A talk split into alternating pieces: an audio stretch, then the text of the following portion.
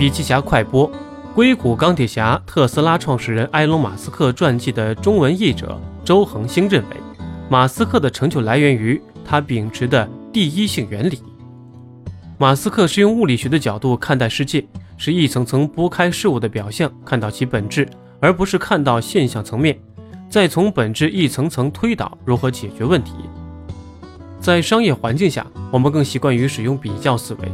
比较思维就是横向进行对标，与竞争对手 PK；纵向回顾历史来判断未来。但这里边有很多大坑在等着我们。当然，第一性原理也不是万能的。